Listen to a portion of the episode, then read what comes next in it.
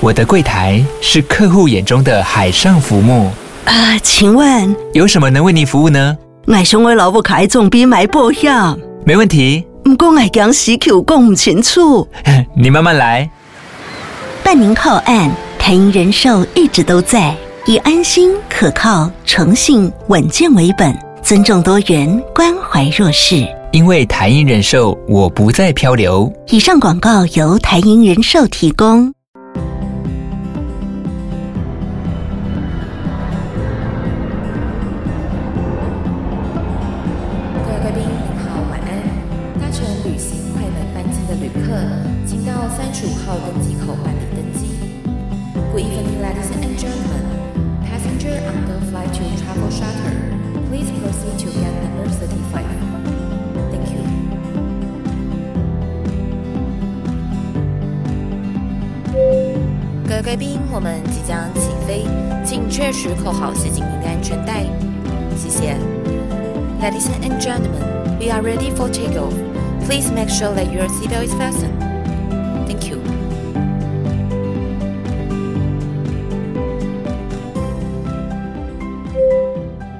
各位听众朋友，大家好，欢迎来到旅行快门，我是 Firas。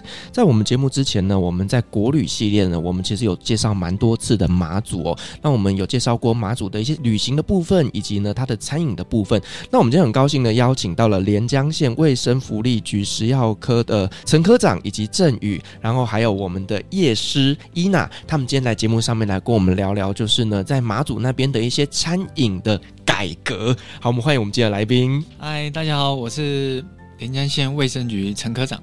嗨，各位听众，大家好，我是卫生局郑瑜。Hello，大家好，我是伊娜，我也是这一次就是案子的夜师。那我们刚刚其实有稍微聊到，就是说呢，两位是卫福局的长官。那我想先了解一下，就是说呢，马祖卫福局他们的业务是在做些什么啊？哦，我想大家应该平常听到的是叫卫生局，那其实。全国的卫生局，那只有我们马祖叫做卫生福利局。那各位应该知道，目前我们中央主管卫生的单位叫卫生福利部。那当初我们马祖组织修编的时候，就是参考中央卫生福利部的架构，成立卫生福利局。这应该是全国目前只有这一所卫生福利局。那主要就是帮我们马祖地区的卫生医疗的业务跟社会的福利的业务做了一个整合，这样子。所以跟卫福部是有一点类似的一个工作内容，对，应该是说我们就承袭卫福部的架构了，帮地方的医疗卫生业务跟社会福利的业务整合在一起，成立卫生福利局。那在国内的其他的县市，那他们是卫生局是卫生局，社会局处是社会局处，他们没有整合在一起。哦，就等于是把两个部门的东西把它结合在一起。是是是，现在全国只有我们马祖做到了这一点。就是把卫生跟福利整合在一个局处来做办公，这样子。那我要对你们两位真的是非常非常的致敬，因为听起来业务量比其他县市还要多很多。哦，对对对，您真内行，确实是这样子哈。是，呃，刚刚我们讲的是说比较做这一方面的一个服务，那详细的一些内容的部分，可以再跟我们做更 detail 的介绍吗？我跟各位听众介绍一下哈，其实就是卫生福利业务啊，那其实包含的很广泛，诶，各位大概就知道。一般的医疗，像医院的管理，还有保健，像卫生所啊一些保健的业务，还有疾病防治。疾病防治大家就应该很熟悉的嘛，因为这几年就是因为疫情，大家认识卫生局，一定就知道哎谁被通报了，或者是谁确诊了，可能要到卫生局或卫生所收到确诊或隔离通知书。哎，就有关于疾病方面的，也是我们一个很大的一个业务，尤其是在疫情当中哈，就是疾病防治是一个很大的业务。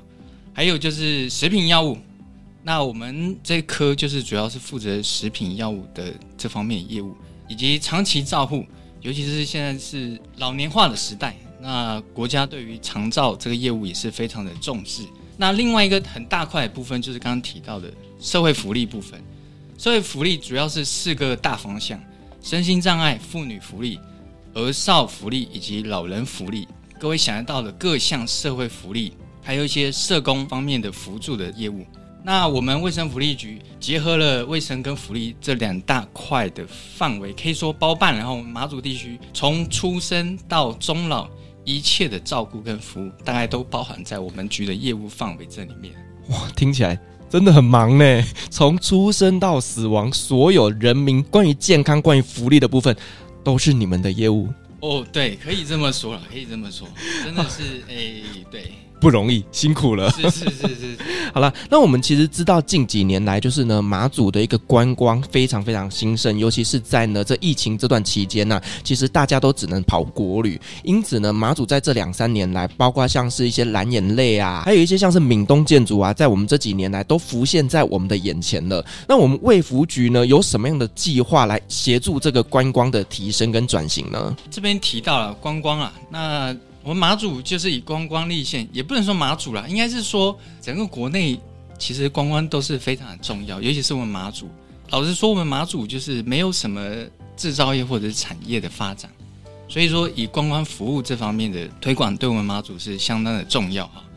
那更不用说是最近这几年，因为国内受到新冠疫情的影响，其实大家其实可能都很想出国了，可是没有办法出国，所以说就是在国内到处去玩嘛。那我想，我们马祖说实话，现在机位很难定啊。那其实就是因为观光客很多，应该也不止马祖，澎湖、金门也是一样。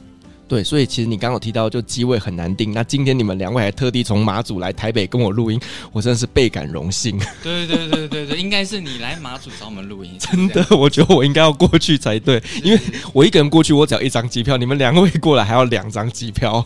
是是是是是，是，对啊。所以刚刚提到，我想说，应该大部分人如果没有出国的话，是没有办法搭飞机的。对，所以说到外岛，就是因为可以搭到飞机。我想说，是不是对大家来说是比较有趣，感觉有出国的感觉？所以说，最近这几年就是因为受到疫情的影响，所以说来我们外岛旅游的国人真的是非常的多了，应该更有出国度假的感觉了。那我们马祖近几年来其实也是在大力的推广观光旅游这方面。那各位可能有听过蓝眼泪，还有我们在推广的战地的观光，还有暗空公园以及国际艺术岛。好像都已经有一些名气，已经传播出去了。那所以说，国人来我们马祖旅游的人数有持续的在上升当中，也让我们更加重视地区整体的观光旅游的品质。那我想，我们局处负责观光旅游这部分，大概就是餐饮。其实餐饮，各位也知道，在旅游这部分也是占一个很重要的一个成分在里面，非常非常的重要。哎，是是是是。所以呢，呃，我们现在就是结合我们餐饮卫生这部分。那一起辅导餐饮这部分品质来做个提升啊。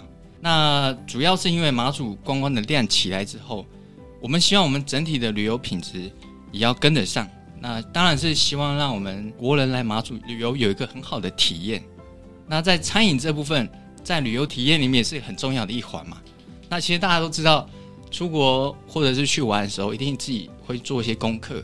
除了观光景点之外，另外一定会去找吃的嘛。必吃必买之类的东西，一定会先做功课啦。是是是，所以一定会去找吃的嘛。所以说，出去玩的时候，餐厅也是很重要的一部分。大概从去年开始啊，就是要推广餐饮卫生跟品质的部分来做个提升。那身为我们卫生主管机关哈，餐饮卫生的作业环境的卫生把关、食材安全的管理以及预防食物中毒，一直是我们重点的工作项目。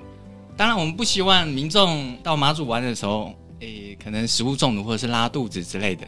所以说，诶，食物中毒的预防一直是我们工作的重点了。那我们除了东西要好吃之外，环境也要整洁。那另外，在品质这部分，我们希望辅导餐业，不管是在店面、餐具、桌椅的摆设，以及桌边服务，还有菜色的开发等等，都希望来整个做个提升。那希望带给我们来马祖玩的朋友，就是有个很好的一个体验。那简单来说，就是希望透过我们的辅导的这个计划，希望来我们马祖的店里消费会有一个很好的感受，不仅仅是东西好吃而已啊。那我们知道现在做服务业，就是口碑很重要嘛。对。那尤其是现在这种自媒体的时代，可能大家看到好吃好玩的话，就会马上拍照上传，然后发表一些意见，其实都会影响到后面的游客，他们做功课啊等等的。所以说口碑也是很重要的。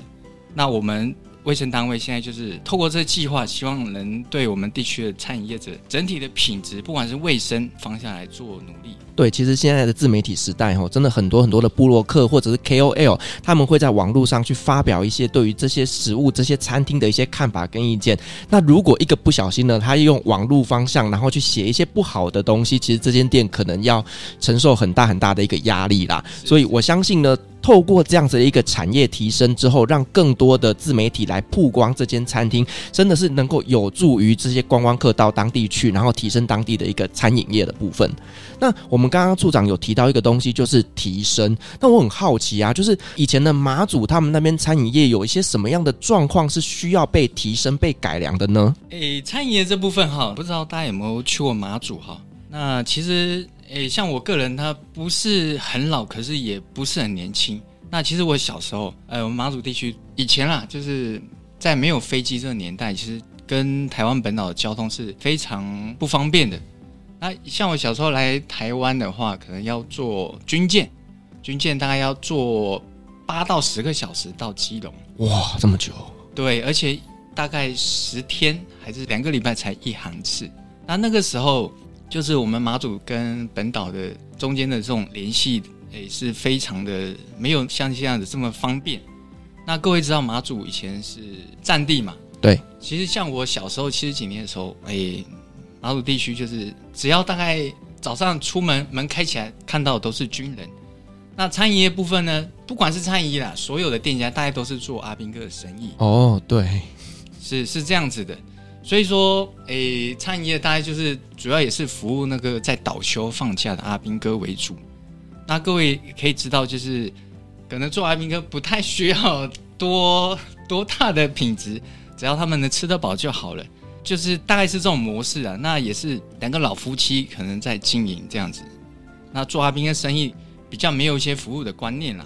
就比较像是那种小吃摊的那一种，然后可能一对老夫妇在营业，然后就是点个面啊，点个饭这样子的一个状况。对对，那大概是可以这么说了。就是那个年代，那个年代应该是比较没有那种观光的那种感觉，大概就是做我们在地的那种弟兄，所以比较没有服务的这种观念，尤其是老一辈的这对夫妻来说，大概是这种状况。哦，所以说透过你们这样子的一个提升，是希望让这些可能从小吃摊变成了是呃有经营管理的餐厅这样子吗？诶、应该是说现在我们整个大环境都改变了，以前就是做阿兵的生意，那就后来嘛，欸、大概八九十年之后就是有撤军，其实我们马祖当地现在的阿兵哥已经很少了，那转型就是旅游，就旅游部分呢就是。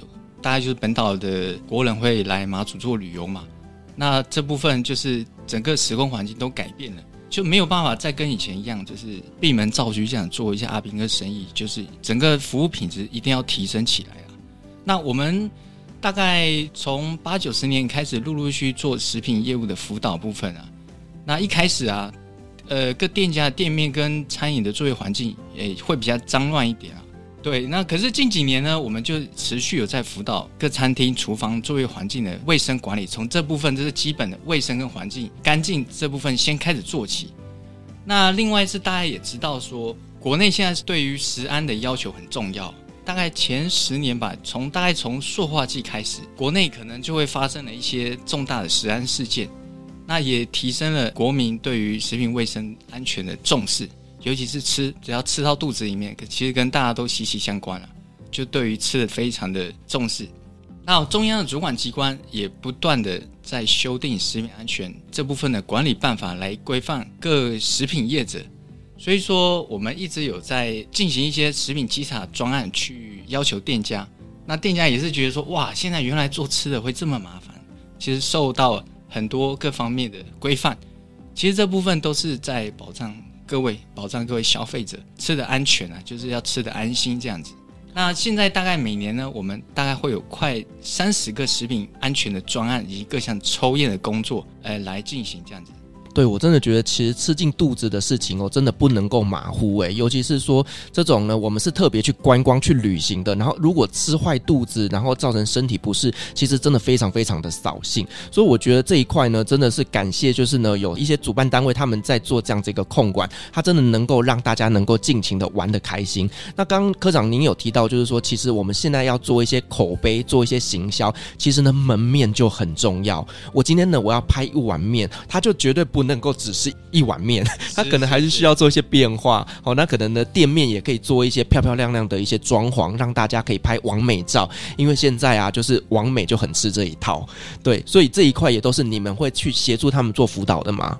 对对对对对，就是除了卫生方面，诶，整个品质也是我们现在管理餐饮业的一直在努力的方向。那刚刚提到在战地政务的时候，就是大家都是老夫妻啦。不过因为现在也有不少青年学子哈，就是回家回我们马祖去开设一些具有特色的餐饮业，那这部分呃确实为我们地区有很大的加分。可是，在整体服务品质部分，我们观察还有很多提升的空间了。尤其是地区餐饮业的规模都不是很大，而且做吃的很辛苦，那第二辈都不太愿意接手，也会面临到一些人力不足的问题。那我们想说，好手艺如果失传了，也实在很可惜啦。所以说，我们有规划一系列的餐饮服务品质的课程，来帮助我们店家来做进步。这样子哦，因为其实我觉得现在很多的年轻人，可能他呢来台湾就学，那可能毕业之后呢，他会选择留在台湾工作，所以这个也是县府那边很努力的，就是说呢，能够吸引这些年轻有为青年，能够回来到马祖这边来做创业。然而，其实真的像您刚讲的，做餐饮业真的是很不容易，所以一定要透过你们这样来协助他们来做创业，他们才会觉得说啊，有县府在后面撑腰，那我这样才能够做得比较顺利一点点呐。那我们这。边可不可以来稍微说明几个，就是你们曾经辅导过的一些案例呢？哎，好，因为我是第一线直接就是对业者做辅导的承办人啊，所以呢，我们在辅导的过程中呢，像我们今年总共有八家的业者，就是接受我们的辅导。那它的类型呢，包含了呃宴席餐厅，比如说有特色的那个马祖料理餐厅，然后还有一些马祖风味餐厅之类等等。那范围呢，都散布在四乡五岛当中。那包含南港、北港跟东引，我们都有入选几家。那它的模式呢，大概就是说，我们就是先请专家到他们的店里，针对他们现有的实际环境，就是看哪里可以改善，然后哪里就是在法规的部分呢，还有需要补强的部分呢，做一个整体性的建议。那我们也有实际的补助一些设备啊，跟一些资源呢，给业者，希望他们能够提升他们自己的基础环境。那另外呢，我们这个案子呢，还有请台湾就是米其林三星的 chef 主厨协助开发一些比较不同于马祖当地在既有的食材上衍生出新的料理模式，然后给游客一些新的体验。那比如说我们马祖地区都会有一些食材，比如说淡菜，这个很有名。那我们近年来县府都在推广淡菜，那环鱼、老酒、鱼面、鱼丸等等。那一般餐厅他们的反应是说，诶，为什么来妈祖吃淡菜都是直接用水煮？那我们透过 chef 主厨融合了一些西方的一些烹调方式，那能够让餐厅的业者呢有学到新的技巧。那这些业者呢都觉得获益良多。举例说明呢，我们有一次就是到东影啊，然后那天因为很晚了，因为东影的船班是需要隔夜的。那隔夜的时候呢，我们就会有时间的落差。那因为餐厅呢又要接客人。那我们那天是从九点开始，这个课程呢，一直到晚上十二点多才结束。那这个时间很冗长嘛，对不对？那其实餐厅的业者是这样的，呃，主持人你应该知道，就是业者平常都在接生意的话，其实没有太多的时间可以再来应付这种教学的课程。没错，所以他们愿意投入，那我们也愿意 support 他，希望能够让他得到更多的一些呃经验啊、技巧啊等等。那他们也觉得收获蛮多的。主要是因为他们家是自己养猪的，那我们希望透过就是自己养猪就会有猪肉的食材。那东宇呢又是最靠北边的，那可以说是最靠北的猪。对，那其实这个蛮有噱头的嘛。啊，你吃猪肉怎么会选择一个最靠北的猪呢？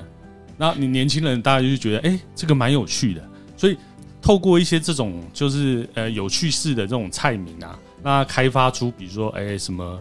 呃猪肉酱啊，最靠北的猪做的酱之类的等等的。那不管是他在菜肴上的呃行销呢，还是之后要做伴手礼的行销呢，都是一个很好的推广。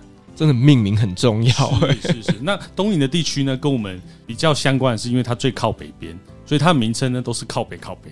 嗯靠北靠北不是指说诶彰化那种靠北，它就是指说靠北边。那这种在行销学上来说呢，就是一个很好的一个 model 嘛，就是可以作为不管是菜肴的推广啊，还是行销等等，都可以广为利用。这样，不管什么商品都可以挂靠北这样子。那其实它不是那个意思，就是靠北边嘛。对不对？对，然后另外呢，比如说，呃，像西尾半岛，西尾半岛其实它算是一个比较主要，他们一开始都是做一些咖喱的料理。那他们其实是一个非常有景色的一个餐厅。那它是政府的 OTR，对。那它其实刚介入的时候，就是一个很简式的那种不能用明火的炉。那在这个既有的先天性条件不足下呢，那 chef 主厨呢，怎么样子协助他开发新的菜色？其实他们那个主厨也受益良多，因为那个主厨也是从就是澳洲学蓝带。那其实厨师应该是这样讲，他们都有一个共同的语言啦。其实就是这样，菜肴就是师傅领进门，修行在个人。那如果就是他一点，那他可能哎有感触，他可能就会有更多延伸的想法。那这个其实就是我们想要协助业者的部分，我觉得这个开发新的菜肴真的是非常非常重要的，因为我之前我问过一些就是去过马祖旅行的朋友啊，他们来跟我分享，就是说呢，去马祖的第一天，哇，好兴奋哦，就是什么东西都是新的，而且食物跟台湾很不一样哦，可能就第一天吃老酒面线，第二天吃鱼面，然后第三天老酒面线，第四天鱼面，就吃来吃去好像就都是那些菜色，对，对，所以我觉得能够透过这样菜色的开发呢，也能做出专属于马祖特色的一些新的餐饮。是，像我们今年的鱼面啊，我们就。融入像是呃西式意大利面的做法，就是比如说做一些就是鱼面的意大利面。那因为其实鱼面口感很像意大利面，它是 Q 的。那鱼面 Q，因为它鱼肉加太白粉，直接就这样做嘛。那其实这两个东西都是有筋性的。那他们这样做呢，它就是仿就是西式的口法，然后带入闽东，就是我们比比如说马祖既有的食材，然后能够展现出不一样的风味。我觉得以后搞不好可以出一种，就是黑尾鱼面，然后或者是旗鱼面 等等各种不同的鱼来做成面。对，我觉得也是蛮有趣的。是是是。那另外一个还有就是，我们也也改良了一个叫做季光饼的汉堡。对，那有点像是呃西方的 hamburger 这样。那主要是因为继光饼在我们地区呢，就是是一个很有名的一个呃烘焙必吃的东西。是是是，那它的口感其实也蛮特别的，它就是一个面团，然后发酵之后，然后上面撒上芝麻。那因为以前做账的时候需求嘛，那它可能就是这样，中间有一个洞，然后它就这样穿起来挂在脖子上面。啊，如果行军累了，它就可以拿来咬一口，就是当时是方便，就是怕肚子饿。但是因为现在。也没有军备时期了，所以相对于那一类的食物呢，就把它开发成一种菜肴。那这种菜肴呢，当初呢是直接最单纯的菜色就是加蛋加蚵仔，就是做成那种很简式的那种那种饼。但是这一次呢，透过 chef 主厨呢，就是他想了想了一下，然后我们就是在另外一家的餐厅出了一个叫做凉山蛋堡之类的产品。那这种。口感呢，就是相当于就是西方式的汉堡，那吃起来呢非常的好吃，然后食材也用的很新鲜。因为这次的主厨呢，其实令我蛮惊艳的是，他都是讲求不加任何的调味料。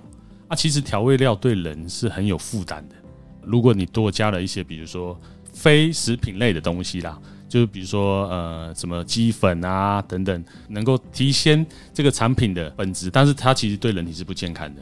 但是我在这个主厨上面，我看到就是说，它其实用很天然的食材，比如说就只有用到盐，然后跟食物的本质，然后去辅导业者。那其实对业者来说，其实是一个新的思维。那他觉得，哎，不用加这些东西，为什么可以让食物能够也这么美味？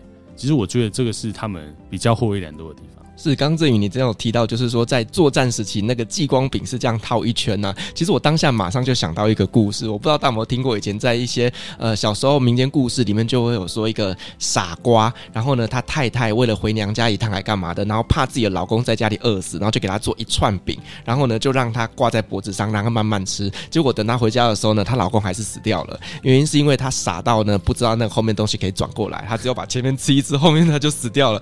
对，我刚马上第一个想到这个故事啦。好，那其实刚刚呢，振宇你也有提到，就是说呢，你们有请一个米其林的一个三星主厨来协助他们做菜单的改良。那我想跟每个店家都想要被提升啊，那你们是怎么样去挑选这些店家呢？好，由我们科长来说明。好，刚刚主持人提到说，怎么去挑选这些店家啊？但老实说，我们经费是很有限啊。那当然，我们是希望钱花在刀口上。我们大概每年只能挑选五六家业者来做辅导。那大概在每年年初的时候啊，那我们会跟邀请的专家来召开一个共识的会议。那依据参与业者他本身的意愿，还有餐厅规模、影响力，我们是希望当然是说，一般旅客或者是消费者平常最喜欢去的，我们当然是希望优先来做辅导，这个效益是最直接的。还有一些文件完整的程度，那这部分大概是跟我们平常的食安管理会有关系啊，包含。他本身要投保一些食品的保险这部分，但是希望结合这计划一起来做要求。当然是品质部分，我们食品安全也是要把它放到里面去，这也是基本要求的部分。那就是针对以上的几个评分标准来挑选本年度入选的店家来进行辅导，大概每年会有五到六家。那接着呢，我们就会规划主要两次的课程，那一次是针对餐饮卫生的法规。那这部分大概就是跟食品安全是最直接相关的部分，包含餐厅的作业环境，还有加强人员对于食安方面的知识，以及食品安全卫生良好规范等等的课程。那当然是主要是希望加强业者环境卫生的法规知识这部分。那还有另外一次的课程，那主要就是针对服务品质的部分的一些内容来做传授哈。那内容主要包含了。从店面的打理，还有桌边上菜啊、餐具摆设等等这部分，还有整个餐厅门面给顾客消费者整体的感受这部分，我们都会纳入做一些辅导课程。那很特别的是，是我们还是会邀请专家直接到店里面去看看他店里面环境啊，来直接给他们做一些建议辅导来改善的部分。那在第一次去看了之后呢，那我们专家可能就会开一些建议给这些业者，不管是在餐饮卫生。环境部分还有一些品质店面的这部分，会提供一些建议给这些业者，那就会请业者开始进行改善。那我们大概安排在三个月之后呢，会进行第二次的辅导，那希望是说来共同做一个提升部分。第二次大概是会针对第一次给业者的一些建议的部分，然后请他们来做改善的部分。那今年度刚刚有提到会加入一些特色菜的研发跟教学这部分，还有就是我们在年底。还会安排台湾地区的相关的规模具特色这部分，我们会请诶委外厂商来做个安排，那就是邀请我们入选的店家会到台湾店家来做参访，那当然是希望能够给他们带来一些启发了。那大概前两年我们请业者到台湾做参访，其实他们就是会有一些感受，哎，原来别人可以这样子，其实我们他会想说我们店内其实也可以做这部分的一些改善部分，就是会有一些灵感给他们。就是会有一些激发的作用，觉得这部分都是很好的一个影响。哇，这样其实听起来说要入选也不容易耶，就必须呢，就是要先做一系列的一些好什么保险的部分也好啦，或者门面啊，或者是一些相关的规定，然后还要写企划书。对，像今年就有十九家报名，哇，十九家，然后选出四家五家。对对对，那另外也提到，其实我们这个计划不止辅导部分，还有我们还会帮他们做推广。像我们现在出现在这边，其实。也是在就是在帮他们做推广了。其实有一个媒体那种推广的效果。其实有些店家在参加过我们的辅导专案之后，哎，他们自己都说，哎，生意变得超好。那其实有一些曝光部分啊，哎，除了拿了我们补助之外，其实他们店家有些自己可能经过这个辅导专案，自己也有一些想法了之后，他自己也会愿意额外花钱来做一些他们门面的改善这部分。这个都是我们这个辅导计划带来一个很正面的影响。对，因为他们生意变好了，可能真的有开始赚到一些钱，那这些钱呢，又可以再投入做更多的提升，所以这一层一层的就会让他们的店面变得更加的好。那很好奇的想问啊，就是呢，有哪些店家是我们之后去马祖可以去试试看的呢？好，那我们就来跟各位分享，我们今年总共评选为优级的几家餐厅。那南竿的部分呢，包含了神农居海鲜餐厅，这家是比较大的婚宴会馆。那另外呢，就是也有可以小酌饮酒的一家小酒馆。那接着就是西尾半岛物产店，啊，紧接着就是金沙小馆以及林义和工坊。那林义和工坊呢，其实它是一个蛮特别的店哦，它其实是呃自己有做一些老酒 DIY 的一些产品。那去那边呢，它其实餐饮部分呢，算是私厨料理啦。董事长游台湾，呃，主持人不知道有没有听过？我听过。对，他们指定餐厅就包含了他们这家，哦，因为他他们的菜肴呢，它是克制化的，是，所以都需要预定。那我们就是有一种借力使力啊，他们有其实蛮有知名度的。那再加上呢，我们做卫生的辅导呢，以及提供了一些技术资源给他呢，他期望他能够呢做的更不一样。对，那另外呢，在北干部分呢，有一家叫做隆和闽东风味馆。那东宇呢，有泰利食堂跟烹小鲜餐厅啊，以上大概九家。对，哦，这几家的名字呢，我会把它整理完之后放在下面的资讯栏。之后大家如果要去马祖旅行的时候呢，这些店家记得就是一定要去啊，因为呢被我们的县府那边做了一些辅导之后，这些店家真的跟很多以前传统的店家是不太一样的。是没错，然后就是我们也会做一个标章啊，它会贴在门口。那它是我们平和为优级的餐厅，那会有一个“优”字写在挂在门口。那里面有也会有一些我们特制的奖牌，那可以供听众们呃选择，这样就是认标章就对了啦。对，没错，这样子比较容易啦。哇，不过老实说哈，老实说这几家优良餐厅，哎，现在生意真的都超好。其实这两年受疫情影响，其实不瞒各位，我已经很久没有在外用餐。其实我们是怕中奖啦，对。不过刚好我今天来录音的前两天，我们中央有长官过去一些业务的交流，那诶，刚好我也就是要去陪同长官，就是有在外面用餐的。那这几家优良餐厅，刚好前两天我就有吃，那其实生意真的超好的。不过呢，呃，还有一个让我有感觉，就是说我大概隔了一两年没有在外面吃饭了。前两年去吃的时候，哎，确实经我们辅导，其实方方面面都有跟以前有一些。不太一样的地方，确实是有在进步当中。对，因为其实呢，一家小酒馆的老板娘我也是认识的。嗯、你为什么会认识一家小酒馆？之前透过只认识美女就对，呃，没有啦，之前就是呢，透过别的节目上面呢，有跟他做一个访谈呐，对，然后呢，我就觉得说，其实他在经营理念上面真的是很新颖，而且呢，是一个非常非常有想法的一个老板娘，所以我觉得听起来呢，就是这些店呢，如果说都是同样一个等级的时候，我会非常期待，诶，我们每间店都想要去吃看看。对，的确没错。啊，其实我们刚刚入选这九家店呢，各有各的特色啊，那。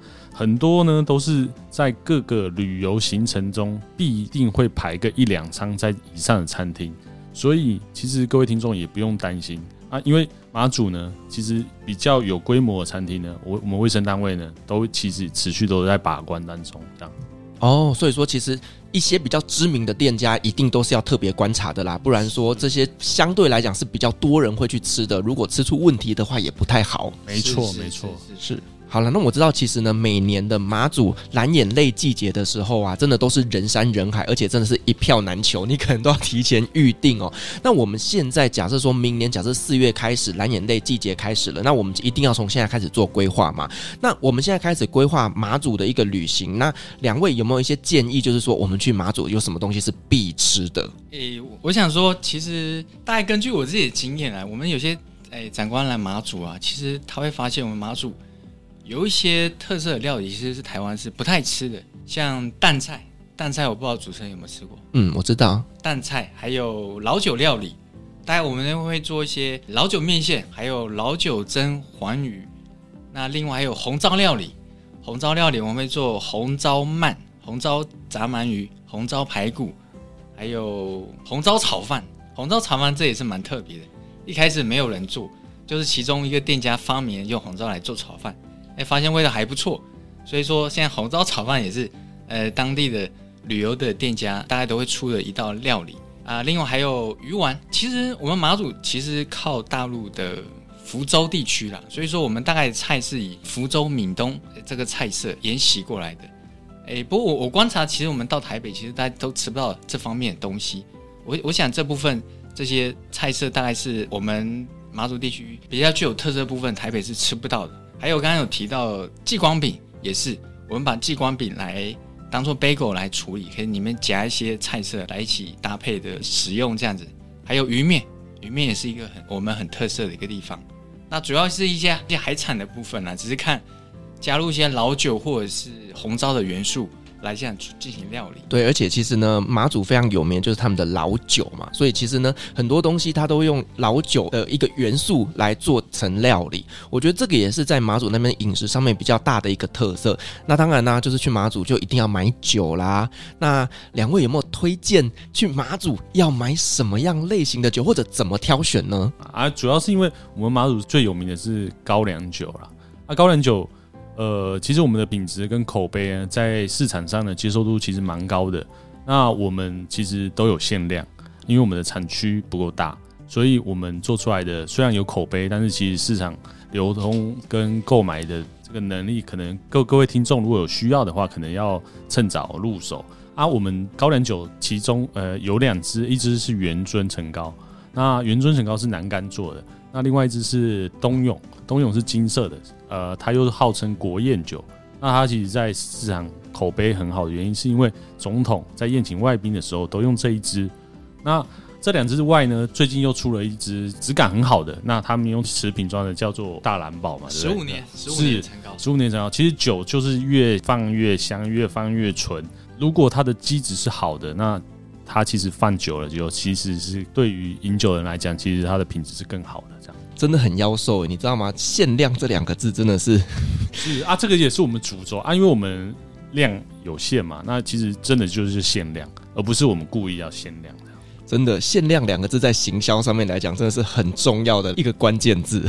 对啊，像马祖的酒啊，我们听过来马祖的朋友，或者是长官，或者是来出差的同事朋友，他们喝过，他们都觉得不会比金门高粱差。可是呢，我们物美价廉，我们的售价。其实不会太高，在酒质的市场来讲，对对对，大概就是大家都可以轻松负担得起。那我想问一个问题啦，因为基本上我们在台湾讲到高粱，我们会直觉就想到金门高粱。那马祖高粱呢？它跟金门高粱差别在哪里啊？哎，马祖高粱跟金门高粱，第一名称不一样嘛，啊啊，名称不一样呢。那第二就是地理位置不一样。其实我们靠北边，其实高粱酒呢。怎么又来又来靠北了？怎么搞？哎，不是又来靠北，就是靠北边。其实呃，高粱酒这种东西，它算烈酒嘛，当然是越冷的地方越需要这个东西。那马祖跟金门比起来，哪个地方比较冷？马祖，对，那就是啊，就是各有各的风味，但是我们有它的独特性。那因为地理优势的问题啊，其实像比如说大陆的贵州、茅台啊，也都是在北边啊。那因为北边的地方它寒冷嘛。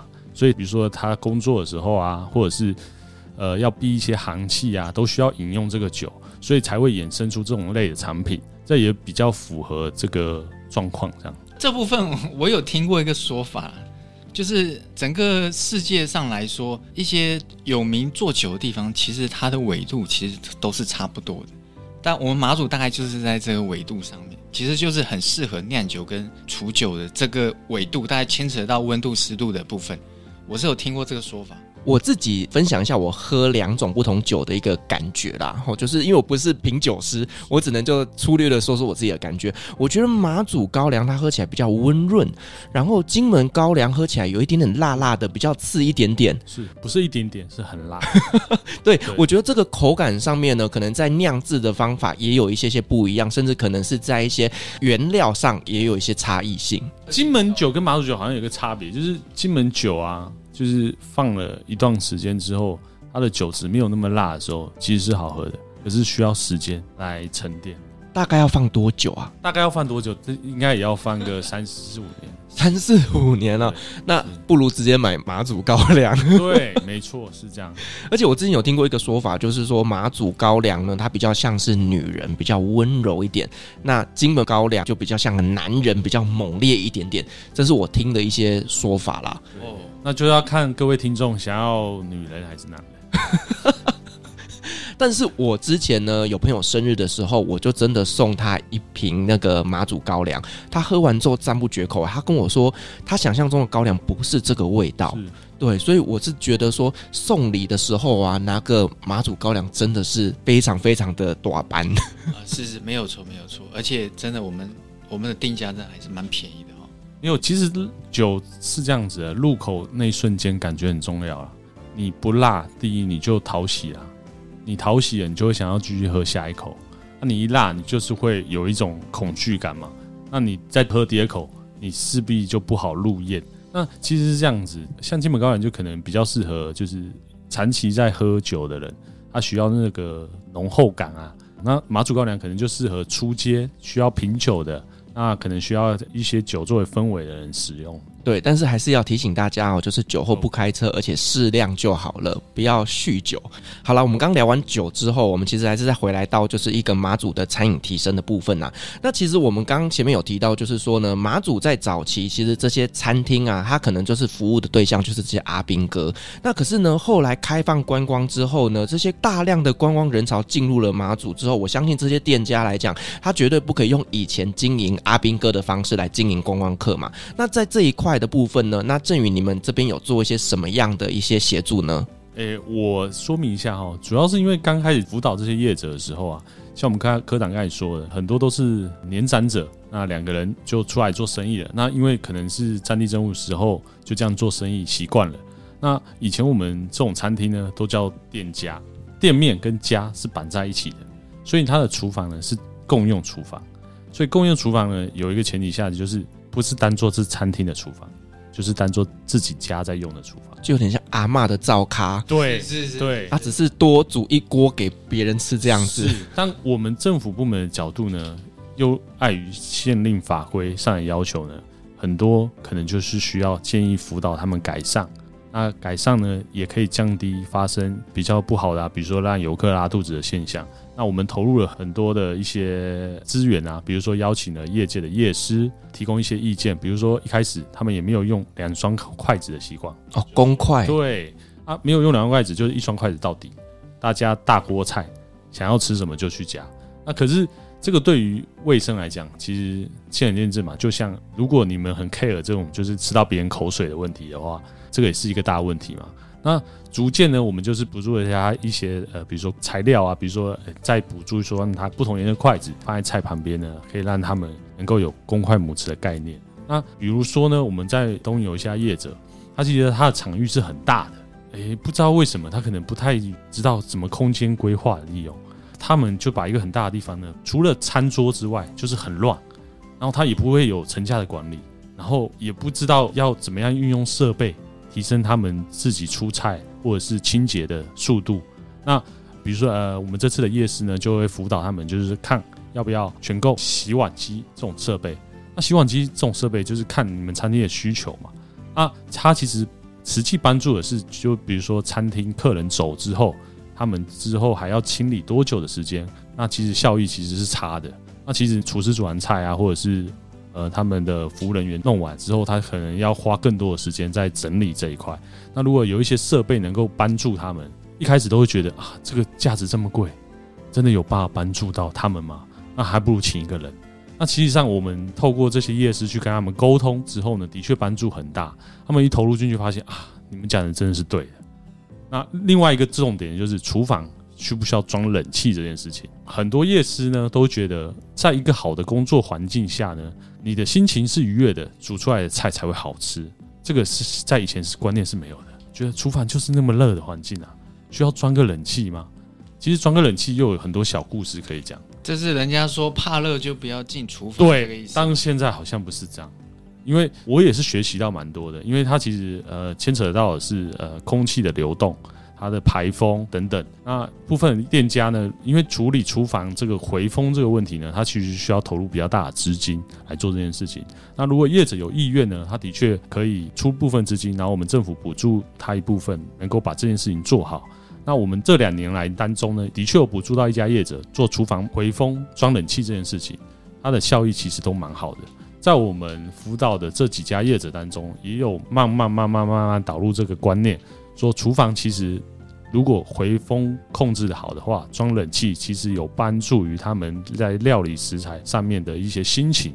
啊，其实心情愉悦，差菜煮出来其实是相对的，给客人的感受会比较不一样。而且其实你看嘛，就是说，呃，装个冷气或者回风系统等等的，让这个厨师不会这么热。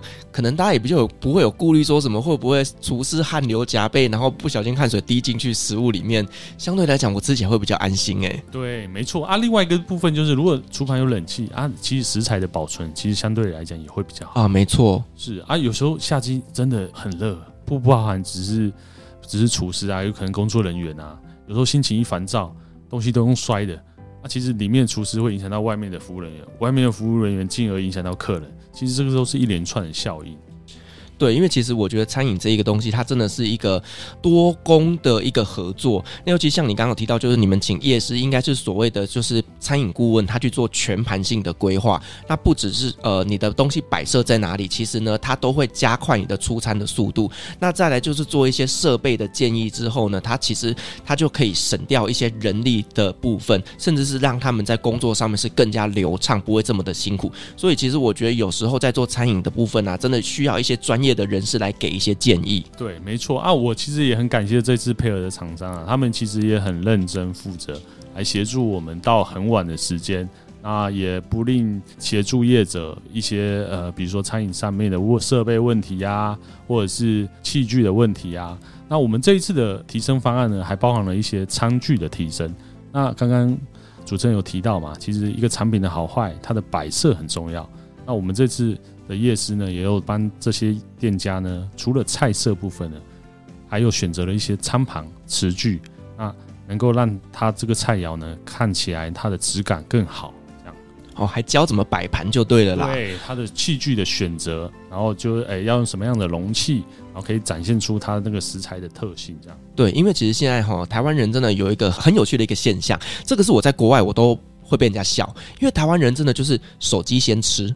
是是是是，不管什么东西都是手机先吃。我每次在国外啊，我这边拍哦，然后正俯面拍、侧面拍，然后呢，我的朋友们都很疑惑的眼神看着我说：“你 没有，就 就是台湾人真的很爱拍食物照。”对，所以我觉得呢，做这样子的一个摆盘的提升，真的能够有助于这家餐厅的后续行销。好，那我们可不可以来稍微聊一下，就是说你你参与这整个专案的执行过程当中啊，我相信一定有那种让你觉得很难忘或者是很辛苦的地方，这边可以跟我们做一些有趣的分享吗？嗨，大家好，我是这次也有参与在这个辅导案子的呃辅导的其中的一员，然后我叫做伊娜。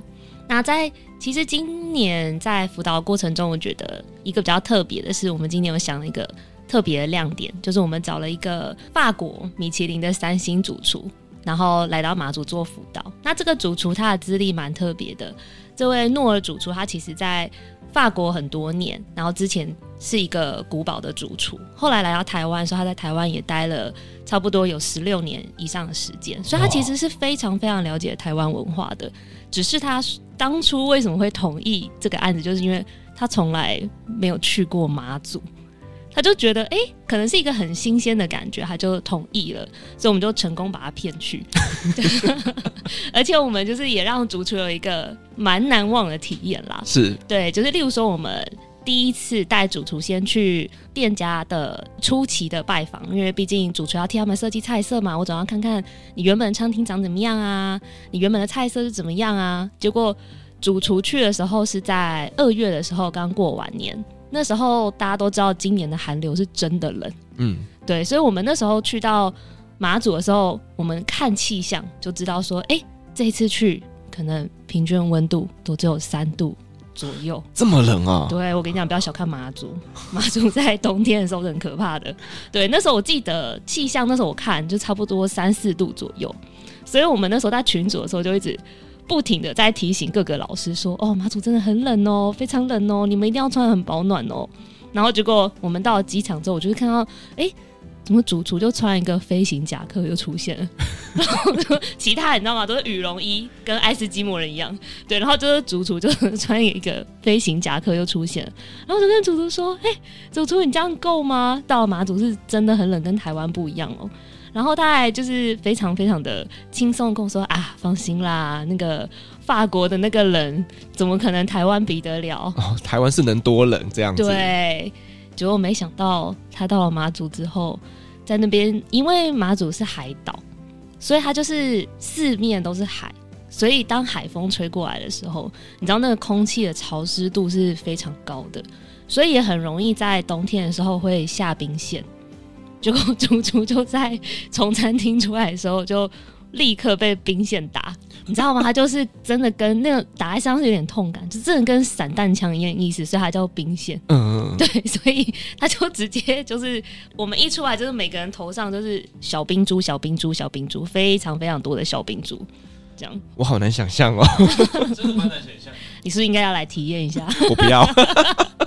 对，而且我觉得那时候还有一个更好笑的事情，因为其实法国是干冷，可是大家都知道嘛，台湾是湿冷。所以台湾的冷，尤其是在马祖这种海岛上的冷，跟一般的干冷最不一样的感觉是，那个冷是很像在冷冻库冰箱里面的感觉，所以它的那个冷是很冻、很冰，它是比较属于不是外在空气的冷，是你觉得哇，真的从骨子里面都觉得很冷。你知道那个脚啊，就是怎么样，就是在室内脚都是冰的。永远不会暖，你知道吗？因为就是潮湿啊，这这事情要怎么避？我懂，我懂。对啊，然后所以那时候幸好我们都很贴心，我们在出发前就很怕那些老师们，可能你知道大家主要资深嘛，就怕大家会怕冷，所以我们都有准备那个足够的暖暖包。然后结果法国主厨就说，这是他人生第一次用暖暖包，欸，哎。他从来不知道，原来世界上有一个发明叫暖暖包。真的，你知道吗？以前我们在土耳其念书的时候啊，就是呢，台湾人都会带暖暖包过去，可是当地人完全不知道这是什么东西。他说：“对不对？呃、好神奇哦！”是不是？外国人都其实没有什么人知道，原来这世界上有这种东西叫暖暖包。我觉得这是一个生意，就是我们可以出口。哎、欸，我跟你讲，真的，你知道那个诺尔主厨用了暖暖包之后，你知道他第二天就跟小孩子一样，就跟我说：“哇，他二十四小时竟然还是热的。”我觉得这真是台湾非常伟大的一个发明，真的。然后他一直跟我们讲说：“哇，这暖暖包这个发明太厉害，就在被子里可以一直保暖哎。”嗯哼哼哼。我跟你讲，在其实在马祖很难买到暖暖包哦。为什么？因为在很冷的时候，他们需求量也很大。哦、你知道那时候暖暖包我们是特地从松山机场买过去的，我们是扛去马祖，你知道吗？是的，还好有带着。对，就是先见之明，在那边被冷过，怕到。是啊，所以说他被冷到之后，后来你们就开始执行你们的一个整个辅导的过程嘛？对对对，这是最开始的时候，所以我就我觉得就会看到那种其实不同的文化或是不同的国家，在一件事情上的其实那个冲撞是很有趣的，嗯、而且也会激起很多的火花，也让主厨在这一段的旅程里面，其实让他有很多很多的灵感，就像其实他从来也没有吃过什么叫鱼面，嗯，因为。对啊、台湾吃不到，连在台湾都没有嘛？对对对，你不知道什么叫鱼面。然后还有一个马祖一个很特别的东西，就是鱼饺、肉燕。这个其实，在台湾也虽然他在台湾这就是金华酒店做总主厨已经十六年了，可是他从来也都没有看过这样子的东西，这对他来说是很特别的。然后还有马祖的老酒。因为老酒虽然跟绍兴一样都是黄酒类，可是其实整个的味道品尝起来的味道是风味是很特别的。所以其实我觉得对于主厨来说，本来嘛爱吃的人就很喜欢去各个国家去，就是找寻很特殊的食材或是很特殊的风味。所以我觉得这一趟也是让这位主厨有很不一样的看见，所以让他回去也有很多的想法。然后结果我们就这样筹备了四五个月，然后主厨就是刚好他回法国，他就在法国帮我们想菜单。他想完之后，我们就安排好，就是八月要来辅导业者的时候，没想到大家都兴冲冲的哦，就是都已经一大早都到机场，然后就是准备要飞马祖，开始这个五天的行程，就没想到一到，然后飞机就没飞。对，因为其实飞马祖真的是也很吃人品的。对，他真的是很吃人品。我常常就遇到很多旅游业的朋友，他们带着团，然后呢就在松山机场，然后我在那边等，那边等，然后等到最后呢就回家。没错，我真的觉得在做马祖要做旅游，真的心脏要很大颗哎。对，真的，他就是真的是一个说不行就是不行，就是也没得喊扣的。对啊，然后我们原本是第一班飞机嘛。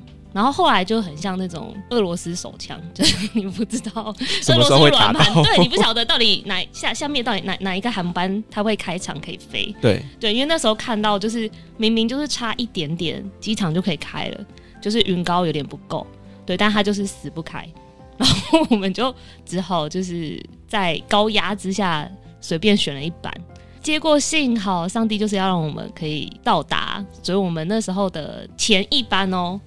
还原机返航，就是它飞出去了，然后到了马祖之后，在上面绕两圈，发现降不下来，然后就是等你张开眼睛，又在松山机场。对，幸好我们不是那一班，而且你知道吗？那时候我们超怕的，因为我们跟前一班的飞机只差二十分钟，然后我们就是那一班飞机的下一班，它是九点，我们是九点二十，然后我们飞出去的时候，我们其实也在天空盘旋了两圈。只是没有飞回去，我们有降下来哦，真的是有保佑啊！是不是人品？是不是人品？真的，真的，真的是人品。对，然后就后来幸好我们也就顺利到了东引。其实大家对东引真的就是马祖的离岛中的离岛，就是你到了从南竿要到东引，还要再坐一个两个小时的船过去。哦。对，所以其实这趟旅程几乎就是。陆海空所有的交通都让所有的老师啊、法国人都体验过了完整的马祖旅游，对，他只差没有真的被关到，就是连什么飞机 delay 啊、受天候影响啊，然后小船啊、大船啊，该做的都做了，就是只差就是没有送关到而已。哇，听起来这个就是万事起头难，它真的还蛮困难的。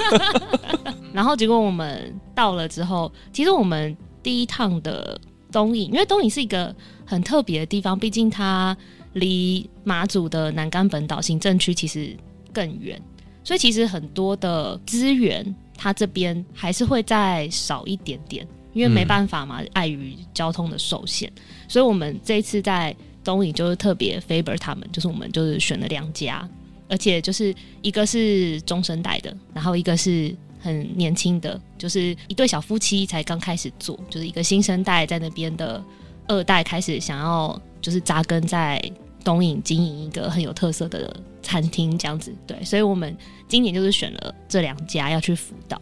当主厨到的时候，主厨就觉得哇，这真的是一个他没有办法想象的，就是新生代会跟他有比较多的想法一样，对，对，因为就他们可能。长期都在台湾本岛，也就是把这一套带去马祖，所以开始在马祖这边有一些影响力。所以我觉得这个部分就是，诶，在沟通上就还好，但是在中生代的那个，你知道，就是刚刚我们前面长官有分享的嘛，就是他们以前可能比较多接待都是阿兵哥，对，都是呃像大陆团这种旅游团客。那你也知道，像这种团客的品质，通常就是。因为碍于价格的关系，不一定会到非常的好，对，所以其实那时候主厨到的时候就觉得哇，这个厨房非常的奇妙，可能人生仅见这样子，很复古。它也不算是复古，它其实就是把一个原本是家庭的厨房，然后就是用人的巧思不停的改造再改造，能塞就塞。所以它就是整个就是真的，嗯，很还蛮蛮 special 的，对。嗯嗯嗯。所以一开始我们那时候在辅导的时候，我们很多专家就是大家在讨论说，哎、欸，要怎么样帮助他的硬体上也可以做提升，还有他的整个环境上可以做提升的时候，那时候主厨看了一眼照片，就说，哇，这个状况他可能需要哈利波特，可能只有魔法可以拯救他。他也是蛮幽默的。对，你知道那里面进去啊，就是大大小小冰箱超多个，然后就不像我们正常，你要想要主厨就是在五星级酒店看到的都是那种，呃，冰柜，对，大型的冻库，然后冷藏柜，然后都分门别类放好，上面可能都有那种哦保鲜盒，然后都有标签什么的，对，但它真的就是一个，你可以想象就是把那个。很多家用冰箱就对了啦，欸、对对对对对对对，大大小小都有，是大大小小都有，然后可能盘子到处都是，然后就是什么所有的菜啊，就是差不多就是浓缩型的菜市场这样。等于那边它供应的量很大，所以它的那个所有的食材就是也很惊人，但是手艺真的好了，嗯，对。好了，我也希望说，就是能够透过你们这样的一个转型哦，让他们呢能够呃开始有一些管理方式的调整，或者是菜单上面的新的开发。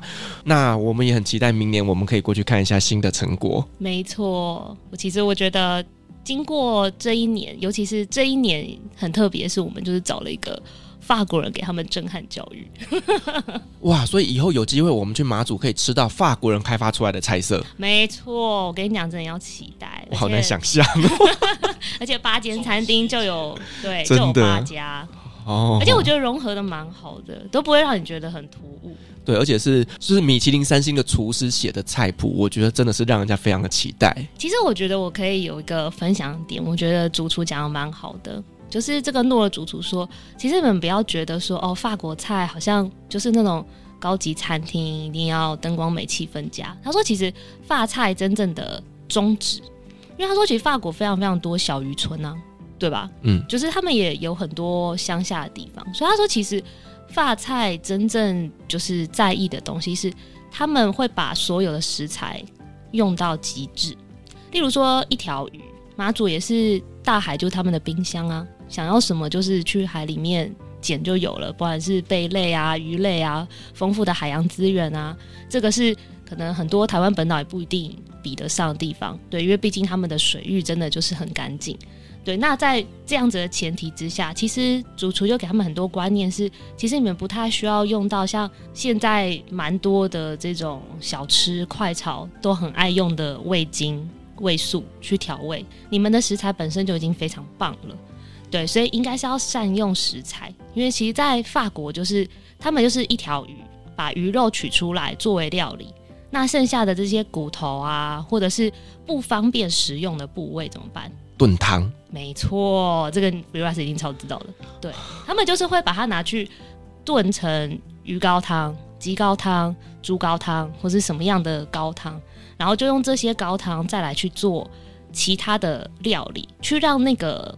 菜色的味道本身的鲜度是来自于原食材，只是你可能只是多做了一件事，但是这个高汤却可以运用在很多很多很多的菜色上，也会让你的本身的食物的鲜美度是一般原本只是你就是热炒，然后加盐、加味精、加这些东西是，其实那个鲜度是很不同的。其实任何食物只要新鲜就好吃啦，没错。所以我觉得这次很特别，就是哎，也让这些业者看到说，哦，原来我们马祖是这么的宝贵，我们有许多丰富的天然资源。那这些其实它都可以变成很厉害的美味料理，然后端上桌。可是其实你并没有增加太多这些呃人工的调味，然后但是人家又觉得说，哇，怎么这么好吃？好，那我们今天真的非常高兴，邀请到了连江县卫生福利局食药科的陈科长，还有郑宇，还有伊娜来跟我们分享的，就是呢他们在协助马祖餐饮提升的一个整个过程。这中间呢，我们也聊到了很多关于一些优良餐厅他们如何透过他们的一个转型之后呢，而有所改变。而我们也聊到，就是在这个整个过程当中的一些辛苦谈呐。那我觉得以后大家去马祖呢，就可以照着我们推荐的这些餐厅跟菜色，去好好享用你的马祖美食。好，我们再次感谢三位来宾精彩的分享，同时我们也感谢所有听众今天的陪伴。如果您喜欢我们的节目的话呢，别忘记给我们五星好评加分享哦。另外呢，我们在 FB 设有旅行快门候机室的社团，针对今天这期节目，你有任何想要分享的，都可以在上面留言，所有的留言都是我亲自回复哦。旅行快门，我们下期再见，拜拜。拜拜。各位贵宾，我们的班机已经抵达，感谢您今天的搭乘。旅行快门夜晚。